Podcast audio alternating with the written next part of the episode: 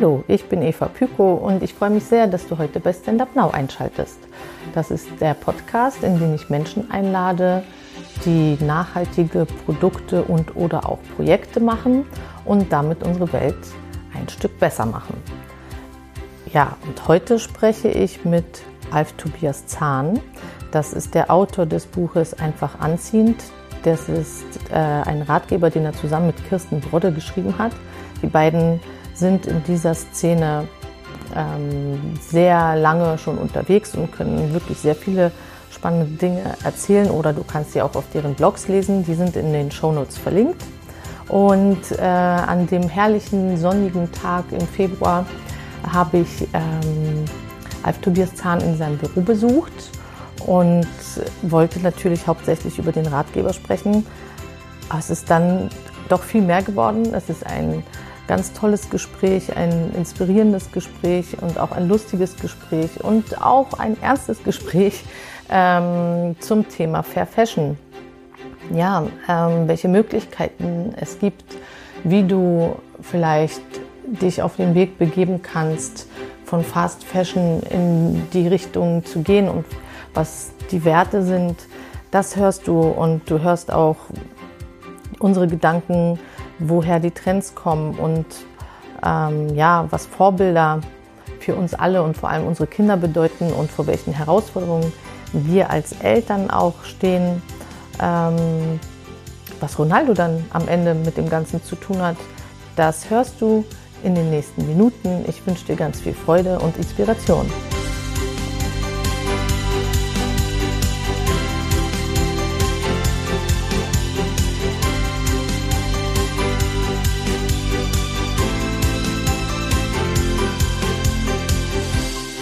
Hallo Alf, schön, dass ich hier in deinem Büro.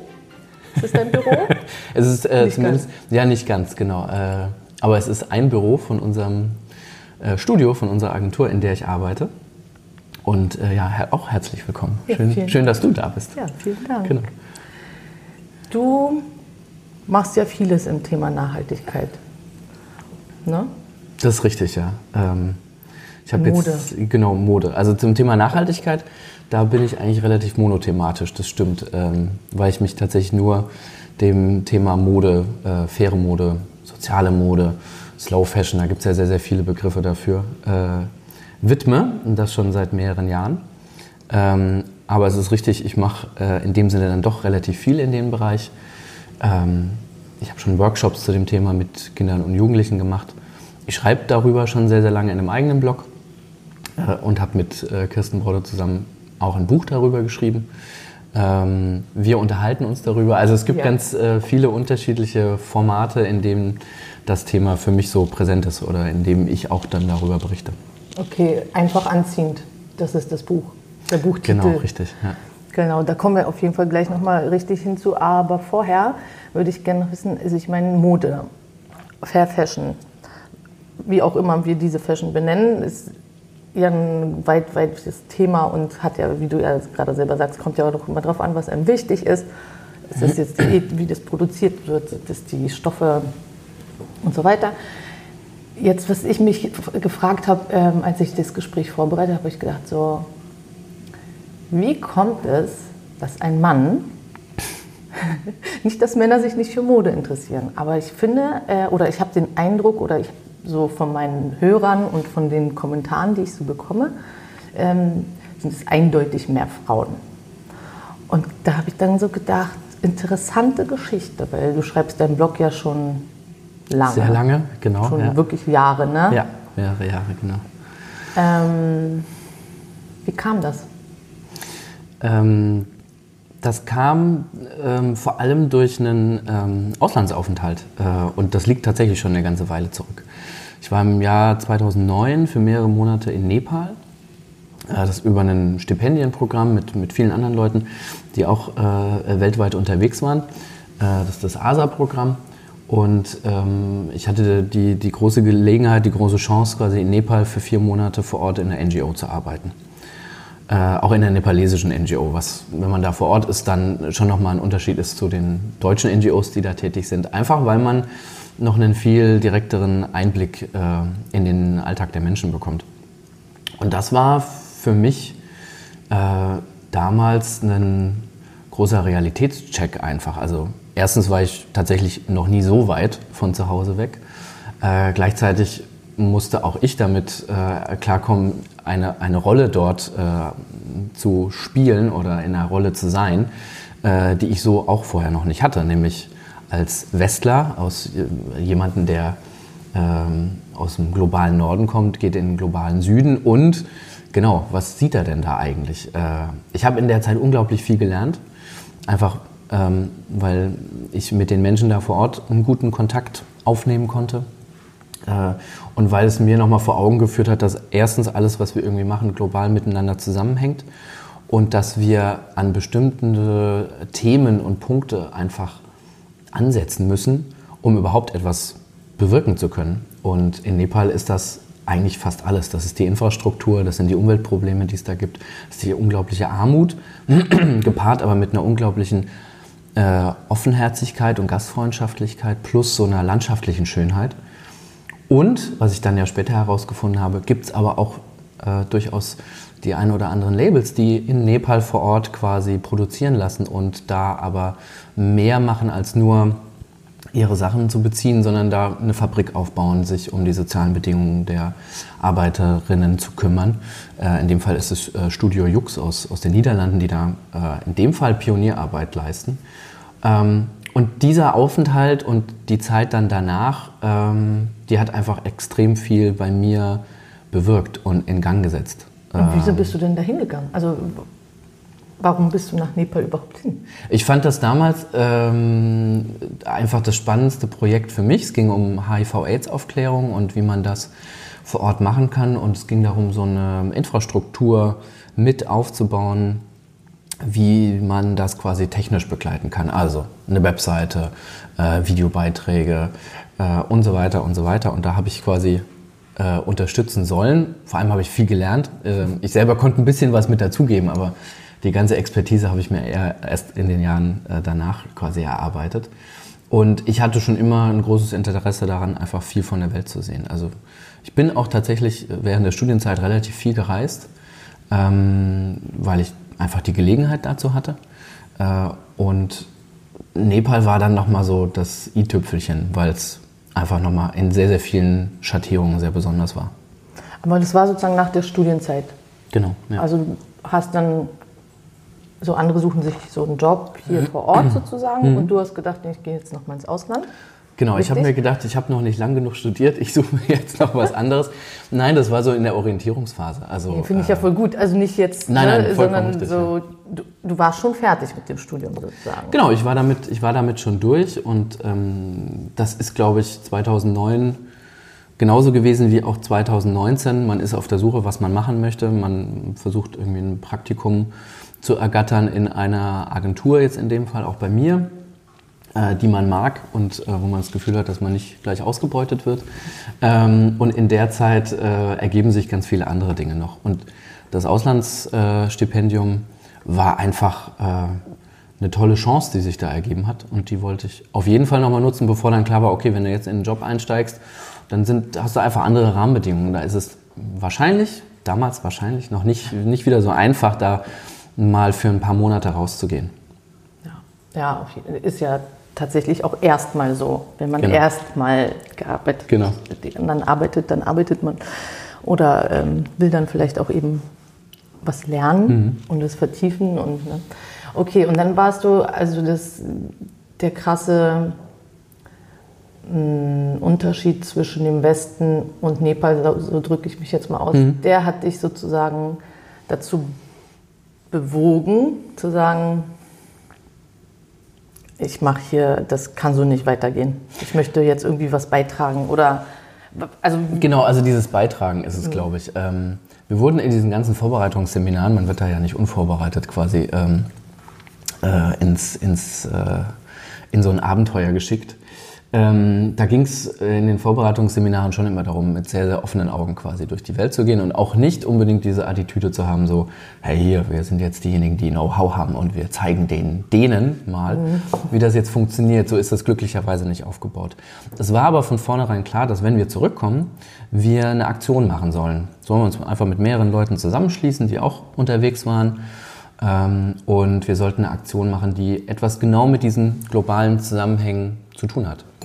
Das war auch die Zeit, wo ich ähm, äh, damals habe ich noch in Wien gelebt, ähm, dann nach Berlin gezogen bin, äh, sodass es klar war, okay, ich suche mir jetzt einfach ein paar Berliner ähm, und wir gucken, was wir zusammen machen können.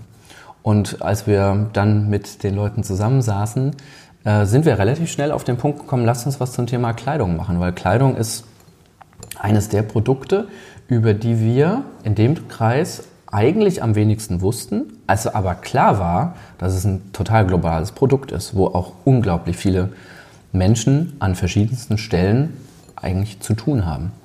Ähm, und damals ging es auch darum zu sagen, A, wir wissen jetzt selber gar nicht, was steckt eigentlich in unserer Kleidung, die wir jetzt auch gerade selber anhaben, eigentlich alles drin. Mm, das wissen wir nicht. Und warum wissen wir das nicht? Weil wir es eigentlich auch online nirgendwo finden. Also diese Informationen, die haben einfach gefehlt. Und das war für mich dann auch der ausschlaggebende Grund, warum ich als Mann mich dafür entschieden habe, äh, über Mode zu schreiben, weil ich für mich herausfinden wollte, na, was passiert denn eigentlich in dem Bereich. Wir haben damals ähm, eine Aktion mit, äh, äh, zum Thema virtuelles Wasser gemacht. Äh, ein sehr schwieriges Thema in dem Sinne, weil man da immer über den Verbrauch und Gebrauch irgendwie sprechen muss. Virtuelles Wasser ist ja zwangsläufig nicht immer gleich weg. Wenn es in einem T-Shirt drinsteckt, dann wird es erstmal dafür benötigt. Ähm, vorgespult von 2009 zu 2019 kann man sagen, das ganze Thema Wasser hat sich total verschärft, weil Wasser die Ressource sein wird, die in der Zukunft am umkämpftesten äh, sein wird, weil sie am knappsten wird. Damals haben wir gesagt, okay, zum Thema virtuelles Wasser, da können wir was machen.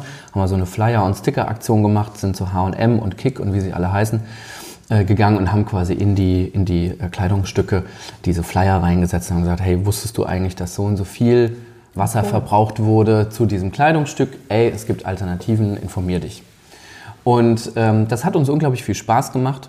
Und dann war aber auch relativ schnell klar, dass wir was anderes äh, machen wollen, thematisch, also nicht Wasser, sondern tatsächlich Kleidung per se. Und haben dann ähm, mit einem äh, ökofairen Modeladen hier in Berlin, das ist das Wertvoll im, im Prenzlauer Berg, einer der ersten Läden, die ähm, das geschafft haben, quasi Fair Fashion mit Stil zu verbinden und damals auch tatsächlich nur einer von drei Läden waren. Und in der Zeit, in der wir die Aktion gemacht haben, ist ein weiterer Laden dann auch pleite gegangen. Sie waren also nur noch zu zweit. Was man sich jetzt wiederum nicht vorstellen kann, weil Berlin schon eine relativ große Bandbreite da jetzt auch bietet. Und mit denen haben wir eine Aktion gemacht, um einfach sie selbst, aber vor allem ähm, die Labels, die sie dort eben verkaufen, bekannter zu machen und zu sagen, hier, das sind coole Alternativen zu allem, was du an Fast Fashion quasi kaufen kannst. Und in dem Zuge habe hab ich recherchiert, Mensch, um welche Labels geht es da eigentlich, habe selten wirklich gute Informationen gefunden und, und das war der Impuls zu sagen, okay, dann schreibe ich darüber. Dann will ich äh, mehr darüber wissen, warum diese Labels sich für diesen schwierigeren Weg ähm, entschieden haben, weil Nachhaltigkeit äh, tatsächlich zu leben und das durchzusetzen ist, ähm, ist zwar eigentlich etwas Selbstverständliches, aus meiner Perspektive. Es ist aber verdammt schwer. Warum? Weil man einfach ähm, an so vielen Stellen feststellt, dass Nachhaltigkeit äh, im Alltag schwer umzusetzen ist. Das merke ich jetzt als äh, Vater, aber auch ganz normal als Konsument. Ähm, das hat vor allem einen Preisfaktor, das hat einen Faktor, äh, welche Alternativen es gibt zu konventionell produzierten Produkten. Aber wenn wir mal nur die Perspektive der Labels quasi ähm, dort aufnehmen, dann weiß man halt einfach, dass eben weil ein Kleidungsstück aus so vielen einzelnen Bestandteilen und Produktionsschritten besteht, es einfach eine große Herausforderung ist, an all diesen Stellen eine, sagen wir mal, umweltverträgliche, sozialverträgliche, eine faire Alternative zu dem bestehenden System zu finden und dann zum Schluss noch einen Preis zu haben, den irgendjemand bereit ist zu zahlen. Im Vergleich zu all den günstigeren mhm. und auch deutlich billigeren produzierten Alternativen. Also du meinst schon auch sozusagen, mm, dass der Preis das Ausschlaggebende ist, ne? Der Preis Für ist das, ja, der Preis ist doch, äh, letztlich müssen wir, denke ich, äh, da als Konsumenten ganz ehrlich sein. Wenn ich äh, in ein Kaufhaus gehe, in einen Laden gehe, dann fallen mir zwei Sachen auf. Das eine ist das Kleidungsstück selber. Das muss mir gefallen. Das muss einen Stil haben, es muss eine schöne Farbe haben, Schnitt, wie auch immer. Das fällt mir auf. Und der zweite Blick, da sind wir doch auch ehrlich, der geht doch nicht dahin, aus welchen Materialien die zusammengesetzt sind oder ob da jetzt fair und öko draufsteht, sondern es geht auf den Preis. Mhm. Und wenn ich dann eben für eine Bluse einen Preis von 49, 59 Euro sehe, dann muss ich als Konsument schon sehr, sehr aufgeklärt sein, dass ich in dem Moment quasi weiß, ah, okay, das hängt damit zusammen, dass das Seide ist, ähm, die aber äh, nicht die Seidenspinnerraupe quasi ähm, äh, ähm, in irgendeiner Art und Weise negativ belastet. Ähm, oder es muss ein alternatives Material sein. Oder es ist eine besonders geringe Stückzahl. Oder, oder, oder. Ja. Das sind alles Punkte, ähm, das wär, die, die Mehrheit der Konsumenten wird das nicht auf dem Schirm haben. Das ist auch nicht als Vorwurf gemeint. Es ist verständlich, weil wir unglaublich wenig Zeit haben, uns über dieses Thema eben auch noch so ganzheitlich zu informieren, wie wir es vielleicht bei Kosmetik schon machen oder wie wir es bei Lebensmitteln schon machen. Und selbst auch wenn man diese beide Punkt, beiden Punkte nimmt, weiß man, auch da ist der Marktanteil von den guten Produkten immer noch relativ gering, obwohl wir schon das Gefühl haben, in der öffentlichen Wahrnehmung sind wir da viel, viel weiter. Sodass wir, wenn wir auf die Mode zurückkommen, da einfach sehen, äh, da haben wir noch unglaublich viel Arbeit vor uns, wenn wir faire Mode, Slow Fashion, wie auch immer wir sie nennen, äh, zu einer wirklich ernstzunehmenden Alternative in der Breite äh, mhm. machen wollen. Ja, ich finde tatsächlich auch, dass es, ähm, oder es fällt mir auf, besser gesagt, dass das natürlich irgendwie also das Gute ist, es gibt schon extrem stylische Mode, die fair, slow, wir einigen uns jetzt mal gerade auf, auf fair, fair ja. ähm, produziert ist, wo du dann am Ende sagen kannst, okay, dieses Kleidungsstück hat keine extrem schädlichen Chemikalien drin, sodass ich es tragen kann. So wäre für mich jetzt wichtig und das Allerwichtigste für mich ist, unter welchen Bedingungen mhm. wird dieses Kleidungsstück überhaupt hergestellt. Also es gibt ja so die eine oder andere Doku. Mhm. Ähm, also eine gibt es auf Arte, die gibt es jetzt eigentlich nur noch auf YouTube und ähm, die heutigen Sklaven, mhm. ich, ich, weiß nicht, ob du die kennst, mhm. also die musste ich tatsächlich ausschalten. Mhm. Ähm, und nicht ausschalten, weil es mich nicht interessiert, sondern weil ich irgendwie so eine Magenkrämpfe gekriegt mhm. habe und gedacht habe, Gott, das ist alles wirklich so, so krass ähm, dass wenn ich, also ich glaube, würde sich das jeder angucken, könnte er gar nicht mehr anders und müsste Fair mhm. Fashion kaufen. Egal, lieber gar nichts kaufen sozusagen, weil ähm, wenn man sieht, wie die Kinder da irgendwie behandelt werden oder irgendwie ja gefoltert werden ja eigentlich mhm. am Ende, ähm, dann ja, kann man es einfach nicht mehr tragen. Ne? Und ich glaube auch tatsächlich, dass das so ein Schwer, das kriegt so eine Schwere dann rein in, in, die Mode. Und Mode ist aber auf der anderen Seite eben ja was Leichtes, was hm. irgendwie mit nur Schönheit zu tun hat und nur mit irgendwie ja, was ist Trend, auch was Schnelllebiges. Ne? Also ich meine, Mode ist selten so, dass du sagst, ja, ich, jetzt, ich meine, wir haben wahrscheinlich Klamotten, die sind schon älter als zehn Jahre oder so, mhm. aber vom Ding Stimmt. her ähm, ist es dann auch schon so, dass man ja irgendwie auch nicht ganz so aussehen will wie vor zehn Jahren. Also, mhm. ne, das ist ja schon so ein bisschen, dass man auch so oder so als halbwegs junger Mensch da irgendwie auch mitgehen möchte. Und es gibt ja dann, dann je nachdem, wie alt man ist, natürlich auch ne, die Jüngeren, sozusagen die 20-Jährigen, da ist das auch irgendwie in der Regel noch eine andere Wichtigkeit, mhm. wie man mhm. aussieht. Und wenn man älter wird, weiß man, okay, ich nehme nicht jeden Trend mit oder es ist mir nicht mehr vielleicht nicht wichtig. Ich weiß nicht, hat ja jeder auch so sein anderes, ne, dann ist es mir eben wichtiger, dann kaufe ich mir nur Basics und die anderen Sachen sind dann halt eben, wie sie sind. Oder ich mache das dann eben mit, äh, keine Ahnung, also als Frau hat man es da vielleicht noch ein bisschen einfacher, obwohl vielleicht machen es Männer auch, keine Ahnung, äh, mit Make-up eben, ne, mhm. dass du dann sagst, okay, oder ich mache mir irgendwie einen fancy Nagellack drauf und dann ist es halt sozusagen das i-Tüpfelchen. Ähm, ja, auf jeden Fall ist es so bei Fashion, finde ich, ist es so unterschwellig weiß ja jeder so ein bisschen, kriegt man so mit ne, in Asien, was für schlimme Sachen passieren. Und andererseits ist es auch so ein, es ist so elementar wichtig, dass du Anziehsachen hast, zumindest hier in mhm. Deutschland. Mhm. Und du kannst ja gar nicht anders. Und wie du sagst, nicht jeder kann sich jetzt eben eine Bluse für 60 Euro kaufen mhm. oder sieht es vielleicht auch trotz allem nicht ein und sagt halt, ey, ich krieg die woanders für ich weiß jetzt nicht, neun oder fünf hm. oder so. Und demjenigen, also ich finde das schon, und ohne Zeigefinger jetzt hinzugehen und zu sagen, so, du darfst das aber nicht machen, hm. weil das ganz schlecht ist, ne? sondern also eigentlich dürfte es einfach nicht geben. So, mein, neulich hatte ich halt eine Diskussion ja. mit meiner Freundin oder einer Freundin und die hat halt gesagt, ja, warum gibt es das überhaupt? Warum, warum dürfen die denn überhaupt so die äh, Klamotten herstellen? Hm. Ja, warum dürfen die das? Weil der Konsument günstig kaufen will. Mhm. Ne? Das ist ja genau. am Ende genau der Punkt. das ist einer der vielen Punkte. Und das ist ein genau, ja, genau. Teufelskreis. Die Leute mhm. kaufen halt für drei Euro, sagen, aber es darf es nicht geben. Und, ne, und dann du kannst es, kann man es verbieten, weiß ich nicht. Äh, offensichtlich, jedenfalls im Moment noch nicht. Mhm. Ne? Ich weiß nicht, wie, wie groß der Aufschrei sein muss.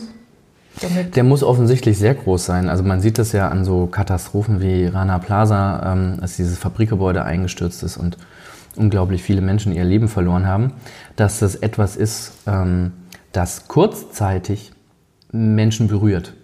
Aber Rana Plaza und Bangladesch ist auch tatsächlich dann relativ weit weg. Ähm, daraus hat sich ja diese Fashion Revolution quasi äh, Bewegung gegründet, die ja auch immer noch äh, tatsächlich sehr aktiv ist und die auch von Jahr zu Jahr wächst. Aber ich glaube, wir haben halt ähm, in der Mode, so wie du es jetzt auch schon beschrieben hast, da bündeln sich mehrere Punkte, äh, die es schwer machen, das tatsächlich äh, so selbstverständlich erscheinen zu lassen, dass jetzt die faire Mode eigentlich die richtige Alternative ist. Wir haben den großen Nachteil, und das sieht man ja auch gerade an den ganzen Diskussionen rund um die Schulstreiks der Kinder, um die Art und Weise, wie Greta Thunberg öffentlich angegangen wird. Äh, die sie spricht halt einen extrem wunden Punkt an, nämlich den Punkt, dass alle Informationen auf dem Tisch liegen, äh, zum Thema Klimawandel auch wissenschaftlich geprüft und wir tun nichts. Also unsere ja. Generation, die ja. tut nichts. Und das kann man leider, und das ist das Fiese, das kann man auf so viele andere Themen übertragen. Und das könnte man jetzt auch auf die Mode übertragen, mhm. wo wir auch sagen, mittlerweile äh, sind auch da alle Informationen auf dem Tisch. Wir kennen die Skandale, wir kennen die Verfehlungen, wir kennen gute Alternativen ähm, und wir wüssten eigentlich auch, wie man diese Industrie tatsächlich umkrempeln könnte. Das Problem ist aber, dass wir als Konsumenten einen Teil dazu beitragen können, äh, aber halt nicht alleine sind. Das ist das eine. Da müsste die Politik mitspielen und auch die Unternehmen müssten sich viel, viel stärker in der Verantwortung fühlen, dass sie eben zum Beispiel die Arbeitsbedingungen nicht so katastrophal werden lassen dürfen. Da darf es einfach keine Ausreden geben. Die gibt es aber noch. Es gibt immer noch die Schlupflöcher. Die Politik könnte schon längst einen Schritt weiter sein. Ähm, klar, Minister Müller äh, macht das gerade, versucht über die Einführung des sogenannten grünen Knopfes ein äh, Textillabel nochmal zu gründen, angelehnt vielleicht an den grünen Punkt, dass es für Konsumenten klarer macht, nach außen hin klarer macht, das ist ein gutes Produkt. Da bin ich noch zweigeteilt, da weiß ich noch gar nicht, ob ich das richtig gut finde, ob das der richtige Schritt ist oder ob man nicht sagen müsste, hm, das ist jetzt schön für die Öffentlichkeitswirksamkeit der Kampagne, aber ganz ehrlich, wir kennen doch alles. Wenn die Politik zum Beispiel sagen würde, die komplette öffentliche Beschaffung von Arbeitskleidung muss nach fairen und sozialen Standards gehen, das wäre so ein mini kleiner erster Schritt. Wir machen es aber wahrscheinlich nicht, weil auch deutsche Unternehmen davon betroffen werden, die sich eben an solche Standards nicht halten. Und dann kommen wir zu den Konsumenten und ich finde es in dem Falle einfach unfair, das nur auf die Konsumenten abzuwälzen und zu sagen, ey, ihr entscheidet das ja. Äh, wenn ihr bei Kick für drei Euro eine Bluse kaufen wollt, wenn wir bei dem Beispiel bleiben wollen, dann seid ihr ja schuld. Ihr könnt ja mehr ausgeben. Nee, können wir eben nicht. Und das ist einfach ähm, die große, große Herausforderung. Und da kommt dann eher wieder der Begriff Nachhaltigkeit ins Spiel, dass wir es schaffen, ähm, ein Bewusstsein dafür zu schaffen, dass A, faire Mode eigentlich so oder so die bessere Mode ist. Und eigentlich muss das die erste Alternative sein, wenn ich darüber nachdenke, ich brauche was zum Anziehen. Und gleichzeitig gibt es aber noch ganz viele andere Möglichkeiten, wie man ja trotzdem sich nachhaltig und umweltbewusst in dem Bereich bewegen kann. Das ist das ganze Thema Secondhand. Das ist, ähm, Thema wird, glaube ich, medial in den nächsten Jahren noch größer werden. Einfach zum einen, weil die Textilberge immer weiter wachsen, weil wir immer größere Secondhand-Märkte, vor allem auf, auf dem afrikanischen Kontinent haben ähm, weil immer mehr Leute merken, okay, Vintage irgendwie ist cool. Das sind ja diese kuratierten Levis, äh, Hilfiger und so weiter Marken, die man jetzt auch noch tragen kann und die auch noch unglaublich viel Geld kosten, manchmal sogar mehr als damals im Original, jetzt als Vintage. Mhm. Ähm, und Secondhand müsste man eigentlich im Sinne der Nachhaltigkeit von diesem blöden Image, was es immer noch hat, eigentlich lösen. Äh, weil Secondhand heißt ja nur, die Sachen wurden schon mal getragen. Ja. Keine Ahnung, ist ja kein Problem. Ich habe ja auch schon Sachen selber getragen. Dann gibt man das, wäscht man das oder gibt es in der Reinigung, dann ist da kein Fitzelchen von irgendjemandem, der das vorher schon mal getragen hat, noch drin. Ähm, und da gibt es viele coole Konzepte, ob das jetzt die Vino Kilo Eventreihe ist, wo man eben so einen ganzen Tag zum Thema Mode verbringen kann, wo man äh, Secondhand im Kilopreis kaufen kann, also wo so ein Event daraus gemacht wird. Das sind so erste Ansätze, um dieses Image von Secondhand zu lösen. Ähm, aber es bleibt trotzdem dabei. Es ist eine riesengroße Herausforderung, Menschen ohne den erhobenen Zeigefinger davon zu überzeugen, hey, du musst in dem, du solltest, du solltest, oder mit Greta Thunberg sagen, du musst eigentlich in dem Bereich was ändern, weil so wie wir es gerade machen, laufen wir halt vor eine Wand. Also wenn man sich vorstellt, dass ähm, wir im Jahr 2030, das ist jetzt nicht mehr so weit weg, 500 Milliarden Textilien pro Jahr neu auf den Markt bringen. Das ist einfach, das kann ich mir als Zahl schon so schwer vorstellen, ja. außer dass ich weiß, es ist extrem viel und es ist zu viel. Wenn wir uns vorstellen, dass wir vielleicht 8 Milliarden äh, Erdenbürger haben, 500 Milliarden Textilien, von den 8 Milliarden können vielleicht 2 Milliarden sich wirklich neue Textilien leisten. Das ist Wahnsinn. Wenn überhaupt, das, ja. Wenn überhaupt, genau. Also wir reden da über eine schiere Menge, die, die auch nicht, dass das unternehmerisch, marktwirtschaftlich überhaupt Sinn macht ähm, ist für mich schon komplett in Frage zu stellen. Aber du merkst, je, je, weiter man darüber nachdenkt, desto eher berührt eben auch Mode, das, was wir halt jeden Tag auf der Haut tragen, das berührt halt einen persönlich. Und ich glaube, da muss man äh, es schaffen, ähm, eine persönliche Haltung dazu zu entwickeln. Das ist aber, und auch da muss man ehrlich sein, unglaublich schwer, wenn man halt pro Monat 10 Euro dafür hat äh, und nicht nur sich, sondern vielleicht auch seine zwei Kinder dafür noch ankleiden will. Und die Kleidung in Deutschland halt immer noch ein extremes Statussymbol ist. Wir definieren uns halt extrem darüber. Ich bin gespannt, wenn meine Tochter jetzt dieses Jahr in die Schule geht, wie sehr, wie groß das Thema für sie wird. Ähm, äh, was man dann genau tragen will und muss. Und äh, wenn ich jetzt hier äh, im Kiez äh, sind auch mehrere Schulen, wenn man da sieht, wie Jungs und Mädels äh, sich äh, im Teenageralter quasi an den großen Vorbildern aus Musik und äh, Internet irgendwie ähm, so orientieren. orientieren, dann sieht man ja, ah, okay, die Trends werden schon, die, die Trends werden halt nicht von, aus der nachhaltigen Ecke gemacht, sondern die werden halt aus der Fast Fashion Ecke gemacht, weil sie genau da wissen, da haben sie, da können sie ansetzen. Ja, also das ist, ähm, das wäre übrigens eine meiner Fragen gewesen, die demnächst kommen, gekommen wäre, wie du das eben als Papa machst, weil ich habe ja auch zwei Söhne und ähm, der eine ist schon in der Schule und das ist eine Grundschule, also keine irgendwie, mhm. weiß was ich, Schule, eine ganz normale staatliche Grundschule.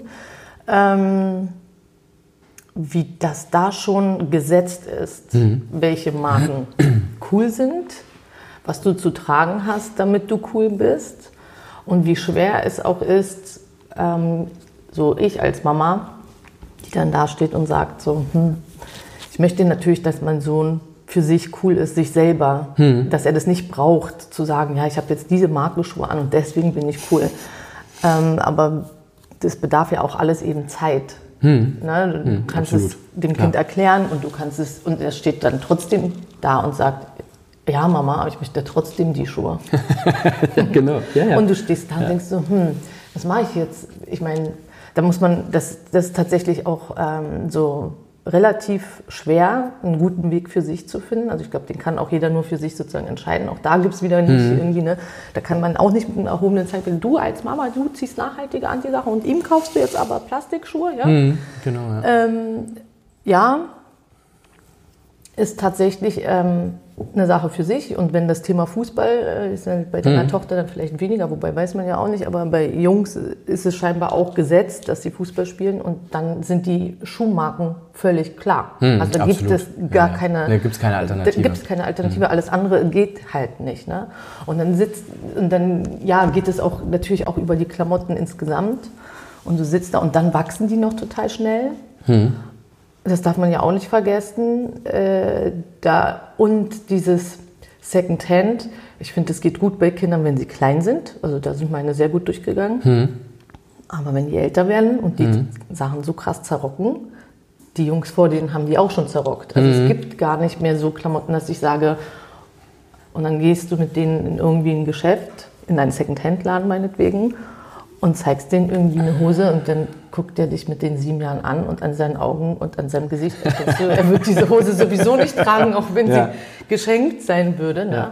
Und das ist dann, und der will dann natürlich auch eben, wie du sagtest, ne, von den Musikvorbildern ähm, oder irgendwelchen Internet- YouTubern, keine Ahnung, was mhm. die da alle machen, äh, die Jogginghose, die halt den und den Schnitt hat. Und ja. dann kommst du da irgendwie an deine Grenzen zu sagen, okay, ich meine, es ist halt sein Wille, was ist jetzt wichtiger, ne? Mhm. Oh, das ist total schwer. Ja. Und dann, wie gesagt, es gibt so, und dann kommt dann der Preis schon ganz schön auch zu tragen. Weil Absolut, wenn er dann ja, eine Hose bekommt, die nachhaltig ist, irgendwie für, keine Ahnung, 70 Euro, mhm. sagen wir mal so ungefähr. Ähm, naja, dann bist du natürlich auch auf dem Sportplatz mit der Hose. Sorry, aber die muss er dann schon noch tragen, ne? Ja, ja. ja. Äh, also das ist schon, ja, also bei Kinderklamotten, wobei das da so krass wichtig ist, weil die Haut ja noch viel empfindlicher mhm. ist und noch viel mehr aufnimmt. Und das Ganze ist ja total noch krasser eigentlich als bei Erwachsenen äh, oder älteren Personen. Ähm, ja, aber nichtsdestotrotz, ähm, da hilft es auf jeden Fall ungemein, zu, mit denen zu reden. Und da ist man vielleicht auch irgendwann wieder ein Vorbild. Das ist ja meine Hoffnung, dass mhm. dann das dann doch irgendwann überschwappt, wenn dann diese Phase vorbei ist, zu sagen, ja, meine Eltern sind jetzt, also meine Eltern. genau, die sind trotzdem irgendwie noch cool und irgendwie haben die auch äh, ganz gute Sachen gesagt. Ja, genau. Aber du hast schon recht, also als Eltern äh, steht man da, äh, wenn man schon nicht selbst als Konsument äh, ne, vor einer mhm. Herausforderung steht, als Eltern steht man da definitiv vor einer großen Herausforderung, weil man ja äh, verständlicherweise seinen Kindern nur das Beste irgendwie mitgeben will. Jetzt in unserem Fall ähm, ist es auch so, dass wir ähm, relativ viel neu kaufen mussten. Ähm, mittlerweile lässt sich das gut so mit, wir tauschen mal mit, also eigentlich sind wir diejenigen, die die Sachen, die Ava nicht mehr trägt, quasi äh, dann an die, an die nächsten äh, kleinen Kindern aus dem Freundeskreis oder aus der Familie dann weitergeben. Aber auch bei uns war das eine große Herausforderung zu sagen, oh krass, okay, also wenn wir wenn wir da von Anfang an darauf achten wollen, dass das irgendwie fair und ökologisch ist, dann müssen wir dafür echt viel Geld ausgeben. Und wir konnten es zum Großteil glücklicherweise machen. Wir haben bei vielen Sachen aber auch gesagt, nee, das geht nicht. Also äh, bestes Beispiel sind Leggings. Die gibt es halt bei H&M, nur gefühlt. Ähm, Zumindest die, wo aber die das Muster ist, genau, was sie haben will. Genau, äh, oder die halt auch dann passen und die nicht kaputt gehen. Ähm, die gibt es dann wenigstens in Organic, das ist schon mal ganz gut. Äh, und dann ist es halt tatsächlich auch ein Mix, tatsächlich aus neu gekauften fairen Sachen, aus ein paar Sachen, die gegebenenfalls auch konventionell sind. Ähm, Secondhand-Läden, gebe ich dir vollkommen recht, bis zu einem bestimmten Alter geht das ganz gut. Ab einem bestimmten Alter vermutlich dann nicht mehr. Also ähm, wir kommen da jetzt bei AVA manchmal auch schon an die Grenzen. Ähm, und ich finde es gut, dass es genau in dem Bereich aber eben Konzepte gibt, die ausprobiert werden, wie zum Beispiel diese Leih-Services, mhm. dass man sich eben für eine bestimmte äh, Größe oder für ein bestimmtes Alter eben dann so Pakete einfach mieten kann. Ähm, Chibo ist da ja relativ groß mit eingestiegen für die, für die Kinderbekleidung. Wie findest du das mit Chibo denn? Ähm, ich finde das per se gut, weil, das, weil der Service einfach gefehlt hat. Ähm, und ich finde es auch in Ordnung, dass ein Player wie Chibo das macht, wenn sie auf die wichtigen Sachen eben achten und man gleichzeitig bei dem Unternehmen das Gefühl hat, die bewegen sich in eine bestimmte Richtung. Ähm, man ist immer, äh, wenn wir diesen Unternehmensaspekt ansprechen wollen, man ist immer in einer Abwägung. Aber auch da gibt es eigentlich nicht schwarz und auch nicht weiß, es gibt eben diese Graustufen. Was mich immer äh, besonders aufregt, das sind nicht so Unternehmen wie Chibo, die jetzt in dem Fall tatsächlich ein komplettes Geschäftsmodell aufgebaut haben und gesagt haben, es geht um Laien, ihr könnt das machen. Sie wissen, dass es eine Nische ist, sie wissen aber auch, dass es ein Trend ist, den man besetzen kann und sie beschneiden sich offensichtlich ja nicht in den Sachen, die sie sonst anbieten, sonst würden sie es nicht machen. Aber wenn ich mir, weil du das Thema auf Fußball auch angesprochen hast, äh, Fußball und Fußballstars sind doch ernsthaft eine, die größten Vorbilder, die es gibt. Ähm, Mega. Wahnsinn. Mega. Also die beeinflussen ja selbst uns Erwachsene total. ja. äh, und man fiebert damit, äh, ob es jetzt Cristiano oder, oder Messi ist oder wer auch immer. Ähm, und natürlich, die sind die Vorbilder und die hängen an den großen, äh, richtig großen Unternehmen dran, an Adidas und Nike. Und wenn ich mir dann Adidas ansehe, die mit Sicherheit eine total tolle Kollektion machen mit Party for the Oceans und sagen, wir setzen auf äh, Recycled Plastic, äh, aus den Weltmeeren gefischt und arbeiten dann noch mit dem Unternehmen von Pharrell Williams zusammen. Das sind so Grundvoraussetzungen, wo ich denke, der Knaller. Und dann sehe ich einfach, was die daraus machen und dann ist das mal ein Trikot. Oder jetzt neu mal eine Reihe an verschiedenen Kleidungsstücken im Sportbereich. Ähm, dann ist das alles gut. Und das mag ich eigentlich gar nicht in, in, der, in, in dem Guten so sehr kritisieren. Aber ich denke mir jedes Mal, liebes Adidas, es ist ein Feigenblatt. Und ihr könntet so viel mehr machen. Und ihr könntet in dem Fall eine, eine so krass gute Vorreiterrolle mit den Werbeträgern, die ihr habt, geben und einer, einer Bewegung eine Basis geben, wo man wirklich wirklich mal einen signifikanten Einfluss haben kann. Also wo wirklich ein Schalter umgelegt werden kann, äh, wenn halt klar ist, Leute, achtet auf bestimmte Punkte. Und das ist zum Beispiel, warum müssen wir Recycled Plastik aus Weltmeer nehmen? Ja, weil das da überhaupt landet. Also man könnte quasi diese Unternehmen, wenn die sich, wie ich finde, eben in ihrer CSA-Politik nicht darauf beschränken würden, jedes Jahr irgendeinen komischen Bericht zu erstellen, den A, niemand liest den B auch keinen interessiert, wo C auch nicht wirklich was Interessantes drinsteht, weil sie sich eben doch nicht an die Standards halten oder diese implementieren, dann könnten sie wenigstens auf dieser Ebene Vorbildcharakter zeigen und andere zu Vorbildern machen, die dann wieder rückkoppeln auf uns, auf unsere Kinder. Und das passiert halt nicht und das ist, das ist ein Punkt, der, ähm, der nervt mich eigentlich Monat zu Monat, Jahr für Jahr deutlich mehr, ähm, weil ich da einfach sehe, das ist eine Riesenchance vergeudet wird. Ja, da, da entsteht dann der Eindruck, auch wenn es vielleicht nicht unbedingt so ist, aber es entsteht, so, oder zumindest nicht beweisbar unbedingt, aber es entsteht so dieses Greenwashing-Thema. Ne? Da, da hat man das Gefühl, okay, ich meine, eine Kollektion ja, genau. von, ich weiß nicht, zwölf im Jahr oder was, ist das ja irgendwie wie du halt gesagt hast, es ist einfach witzlos. Das so, ist einfach zu wenig, genau. Wenn überhaupt, ja. müsste es umgekehrt sein oder am besten eben, sie könnten, es gibt ja genug Plastik im Meer und auch überall anders. Sie könnten einfach komplett umstellen. Also ja. sie haben ja auch, sagen wir mal, die haben ja auch die Ressourcen.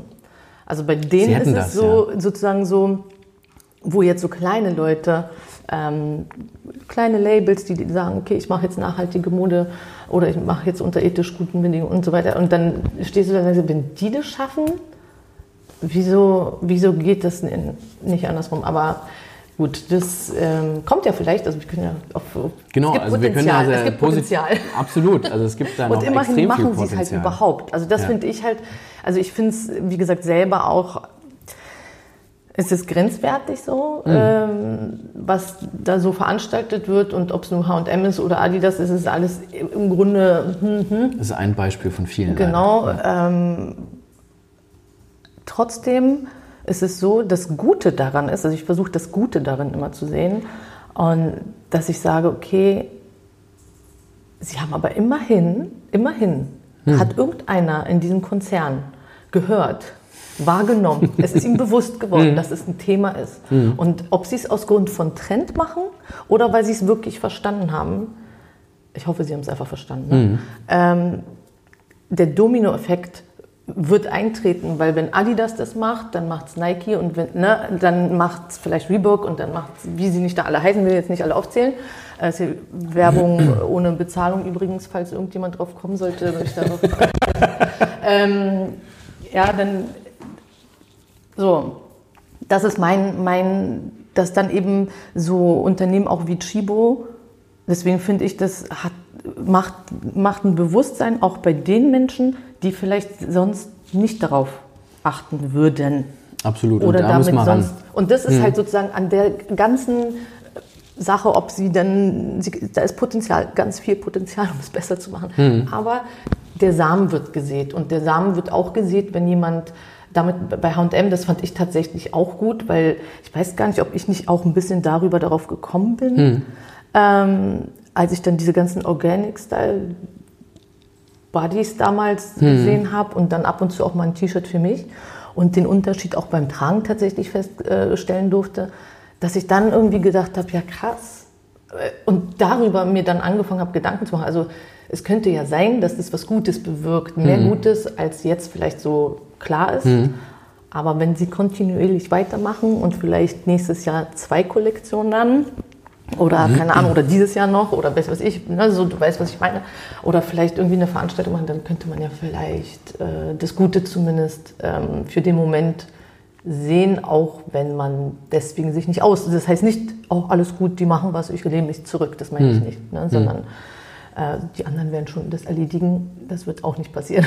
Nee. Wir müssen da schon alle dranbleiben. Das stimmt. Beim, beim Thema H&M sieht man ja auch, dass sie einfach äh, so starke Konkurrenz mittlerweile durch Primark bekommen haben, dass äh, die Zahlen ja auch nicht mehr stimmen, dass es Überlegungen gibt, H&M tatsächlich deutlich grüner noch äh, zu gestalten.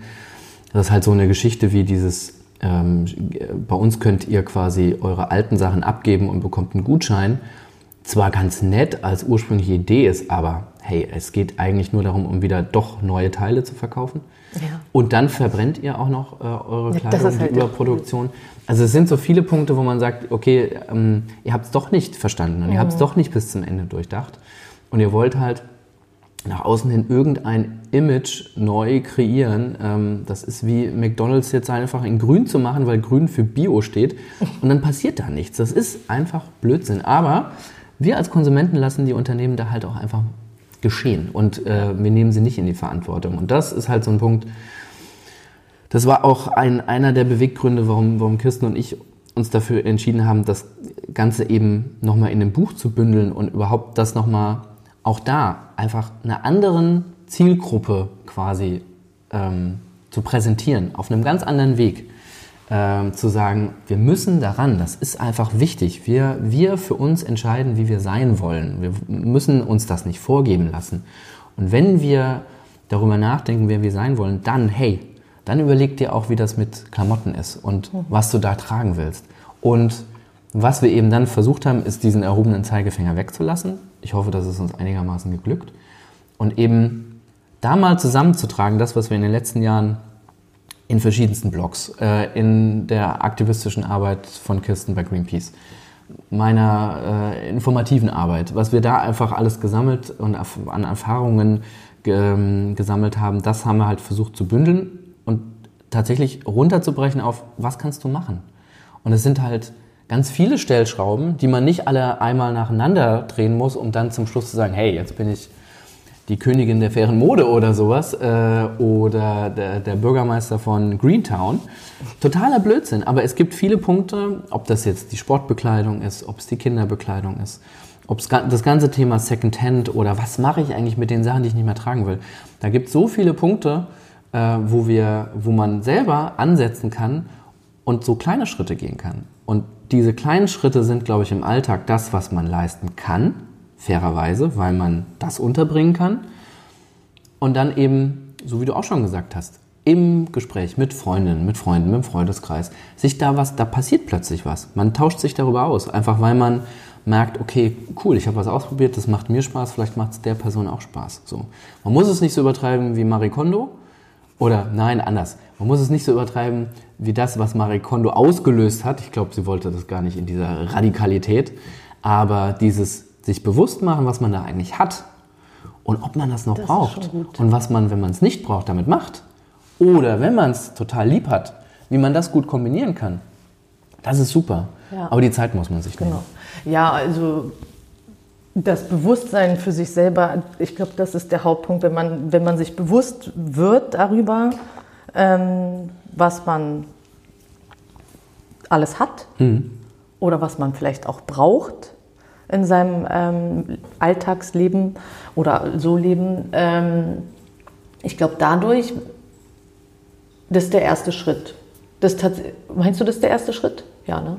Der erste Schritt ist tatsächlich, ähm, wenn man es jetzt nur auf die Kleidung und auf einen selber bezieht, mhm. tatsächlich Kleiderschrank auf, reingucken, sich, an der, sich an, über die Fülle erstmal freuen und dann aussortieren. Und dann ähm, die Sachen aber jemandem entweder schenken oder ja. irgendwo hingeben, wo sie vielleicht weiter oder meinetwegen auch in Secondhand bringen. Absolut, man kann, auch, es, also das kann es auch verkaufen. Gemacht. Also ich habe ganz viele meiner alten Sachen hm. ähm, vor meinen Schwangerschaften, hm. habe dann festgestellt, irgendwann äh, ohne Marie Kondo noch, äh, was sind das für was sind das für kleine Mini-T-Shirts, die ich, also die werde ich auch noch nicht reinpassen, selbst wenn ich keine Ahnung was hm. mache ich weiß gar nicht, wie ich da jemals reingepasst habe. Das ist einfach vor meiner, keine Ahnung, Frau sein Zeit, ja. Und ähm, ist auch völlig in Ordnung, aber sie liegen halt noch in meinem Schrank oder mhm. sie lagen. Und ähm, die waren halt auch quasi nicht so viel getragen. Also es hatte nicht so den Anschein. Ne? Mhm. Und ähm, ja, das einfach hat mir auch gut getan, das in Secondhand zu mhm. geben. Und vor allem hat es mir gut getan, als ich dann mein Geld abgeholt habe. Nicht das Geld deswegen, sondern ich habe mich total gefreut, dass jemand diese Sachen jetzt trägt. Mhm. Mhm. Also ja. Das finde ich so ein gutes Gefühl, weil also ich kann sie halt nicht wegschmeißen. Mhm. Sowieso, ich weiß nicht, wohin soll ich sie auch schmeißen. Also mhm. in, welche Mülltonne kommen die überhaupt? So ist mir völlig so. Außerdem, sie sind ja eigentlich tragbar, nur mhm. passen sie vielleicht nicht. Genau. Oder du magst den Style nicht mehr. Genau. Oder, oder passiert ja. Ist, ist okay. ja auch völlig in Ordnung sozusagen. Absolut. Man kann ja nicht nur mhm. von Basics leben. Mhm. Ja, sozusagen alles gut. Also weg. Einfach anziehend. Wenn ich das lese, ist es ein Ratgeber für mich. Mhm. Ja? Mhm. Das ist ein Ratgeber, ja. Das ist ein richtig guter Ratgeber, ne? Also das, jemand, das hoffe ich, das es, kann es ich. Doch, äh, so, ja. Wenn jemand keine Ahnung hat, also ich habe es nicht gelesen, sondern ich habe es mir so, wie nennt man, quer gelesen ja. bisher nur.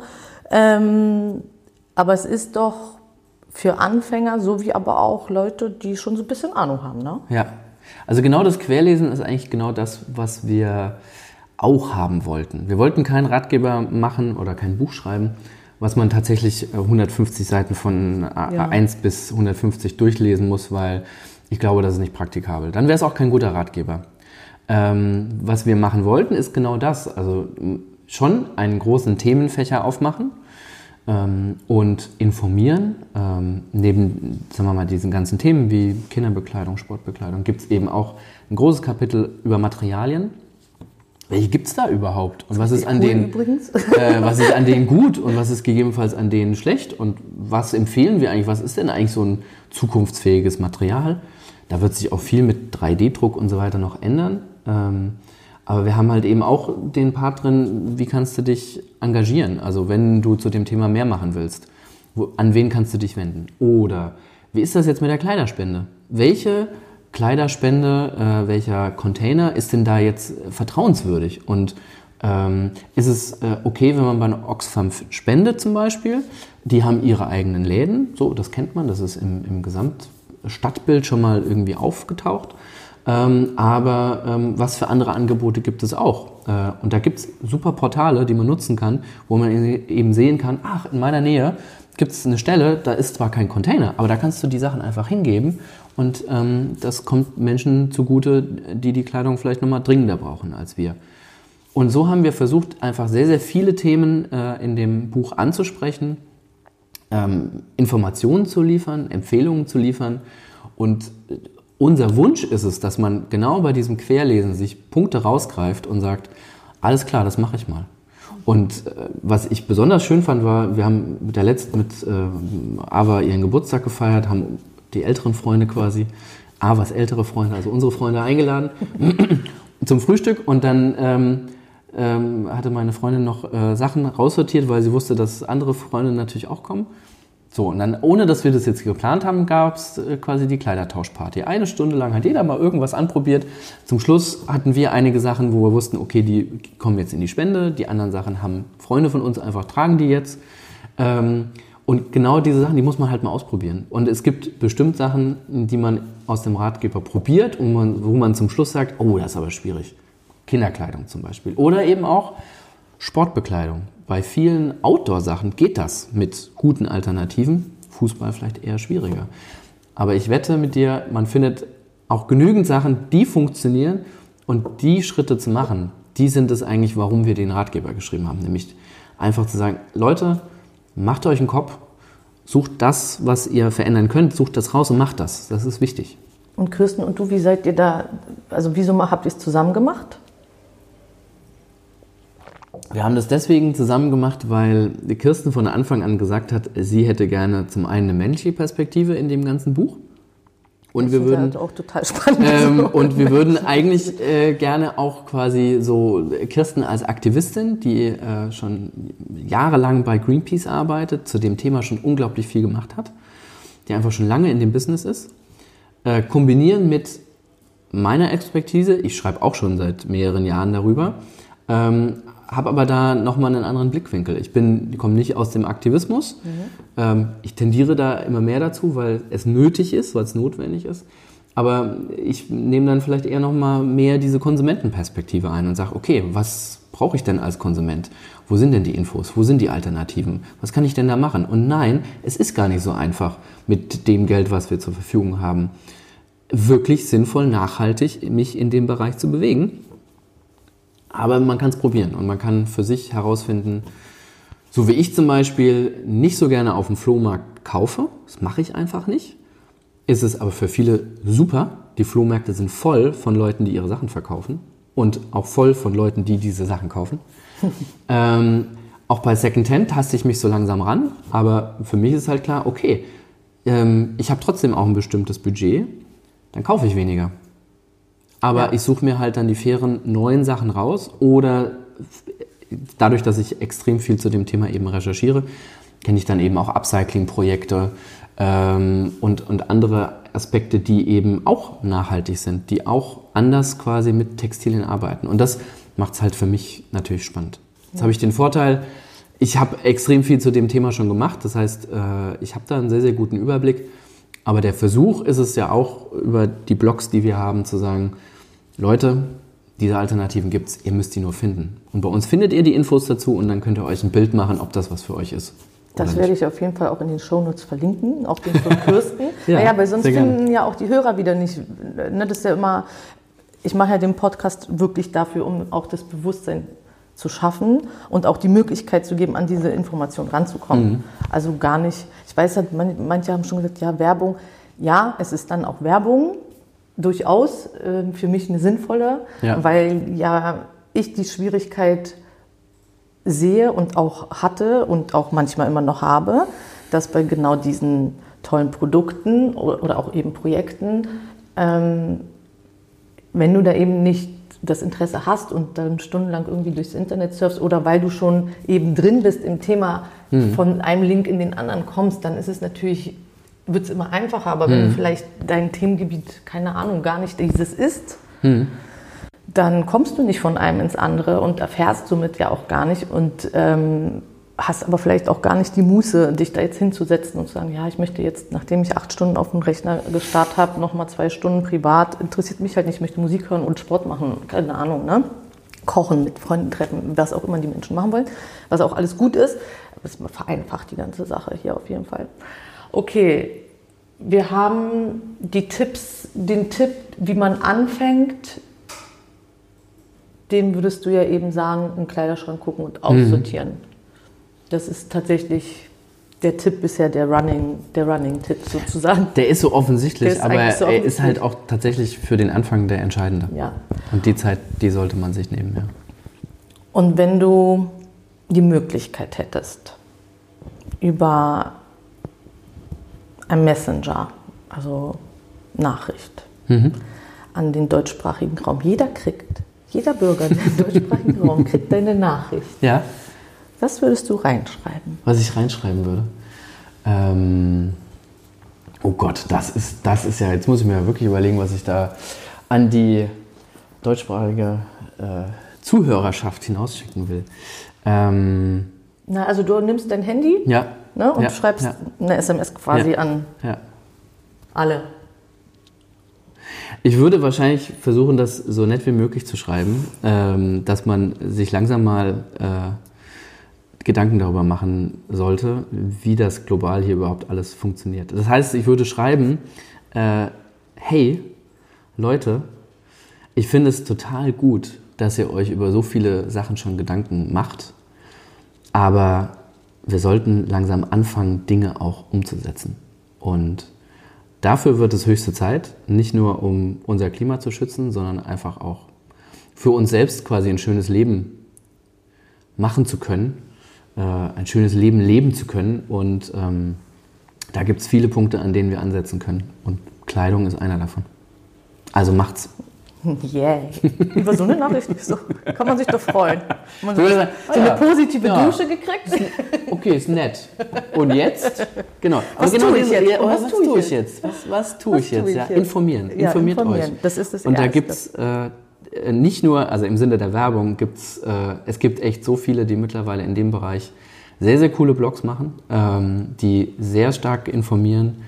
Auch Nachrichtenportale, äh, größere, aber auch Funk und Fernsehen greifen das ja auf. Also wenn man möchte und mit offenen Augen durch die Welt geht, findet man da extrem viele Infos. Man muss sie finden wollen und dann muss man einfach für sich entscheiden, was mache ich damit? Wie wichtig ist es mir? Und es sollte uns sehr wichtig sein. Sehr gut.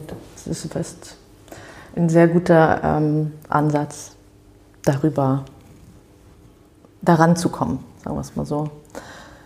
Ich hätte noch eine, eine letzte, glaube ich, Frage vielleicht oder zwei. Bezogen auf euer Buch.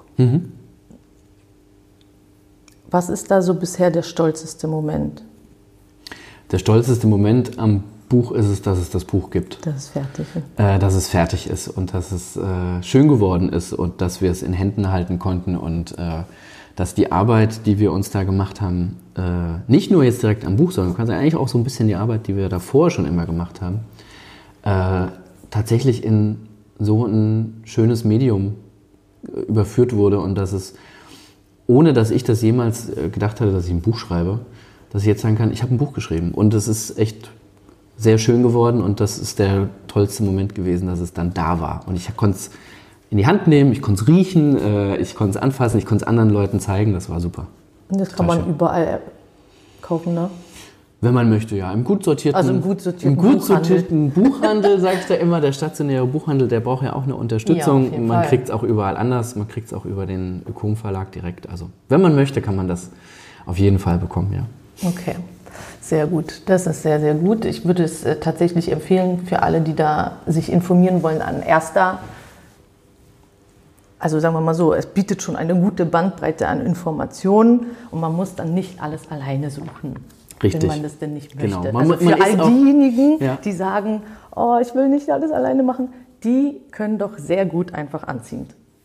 Absolut. Man, man ist da, genau, man kann es auch querlesen. Man ist da nicht alleine mit. Also das Ja. definitiv nicht. Man kann äh, den Ratgeber wie so einen guten Freund oder eine gute Freundin behandeln, die man ja auch nicht immer zu den wichtigsten Sachen befragt, sondern nur, wenn es mal, wenn's mal nötig ist. Und eins, eins schönes, einen, einen schönen Kommentar gab es zuletzt auf Instagram, da hat jemand gesagt, ich finde das echt, das Buch total gut, aber die Outfits, die die beiden da anhaben, die finde ich ja furchtbar. Und da habe ich nur unten drunter kommentiert, das ist total schön, dass du unseren Ratgeber gut findest. Aber es ist auch okay, dass du die Outfits nicht gut findest. Hauptsache, du machst ja selbst einen Kopf darüber, wie das aussehen soll, weil alles andere ist halt Geschmack und Stil. Da kann man nicht viel machen. Aber ähm, also wer Lust hat, diese ganz furchtbaren Outfits zu sehen, der sollte auch mal ins Buch reingucken, genau. Du hast ja wahrscheinlich auch viele männliche Follower, ne? Äh, ja, glücklicherweise, ja. Logischerweise ja. mit männlichem. Ja, ja. Also das heißt, auch viele deiner Follower lesen wahrscheinlich ja auch einfach anziehend, ne? Das hoffe ich, ja. Ja, Mhm. gut. Ja. Ja, auch wir Männer können da einiges machen. Das, das sollte man, dieses Themenfeld sollte man den Frauen nicht alleine überlassen. Das wäre man kann unfair. Sich auch das teilen. Auch das kann man sich sehr, sehr gut teilen, Welt. absolut. Und man kann auch äh, als, als Mann sich zu dem Thema mal einen Kopf machen, was man da besser machen kann. Für sich, aber auch tatsächlich für alle anderen. Ein besseres Schlusswort kann ich jetzt nicht finden. ich danke dir sehr danke für deine dir. Zeit. Ja. Und ähm, sehr gerne. Bis bald. Bis bald. Danke. Tschüss.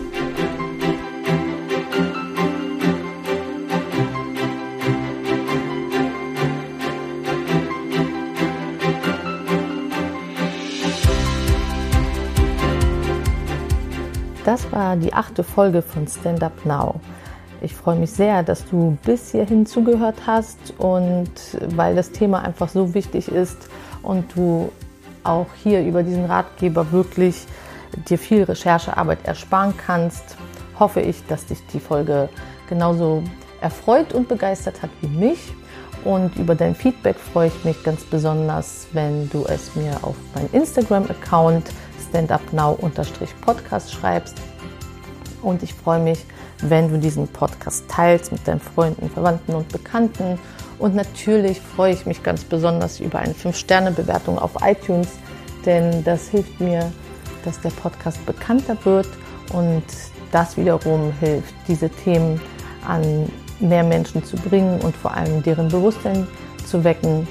Und ja, damit würdest du mir auch gut weiterhelfen. Deswegen wünsche ich dir jetzt noch einen wunderbaren Tag oder Abend, wann auch immer du den Podcast gehört hast. Und bis zur nächsten Folge. Ich freue mich, deine Eva.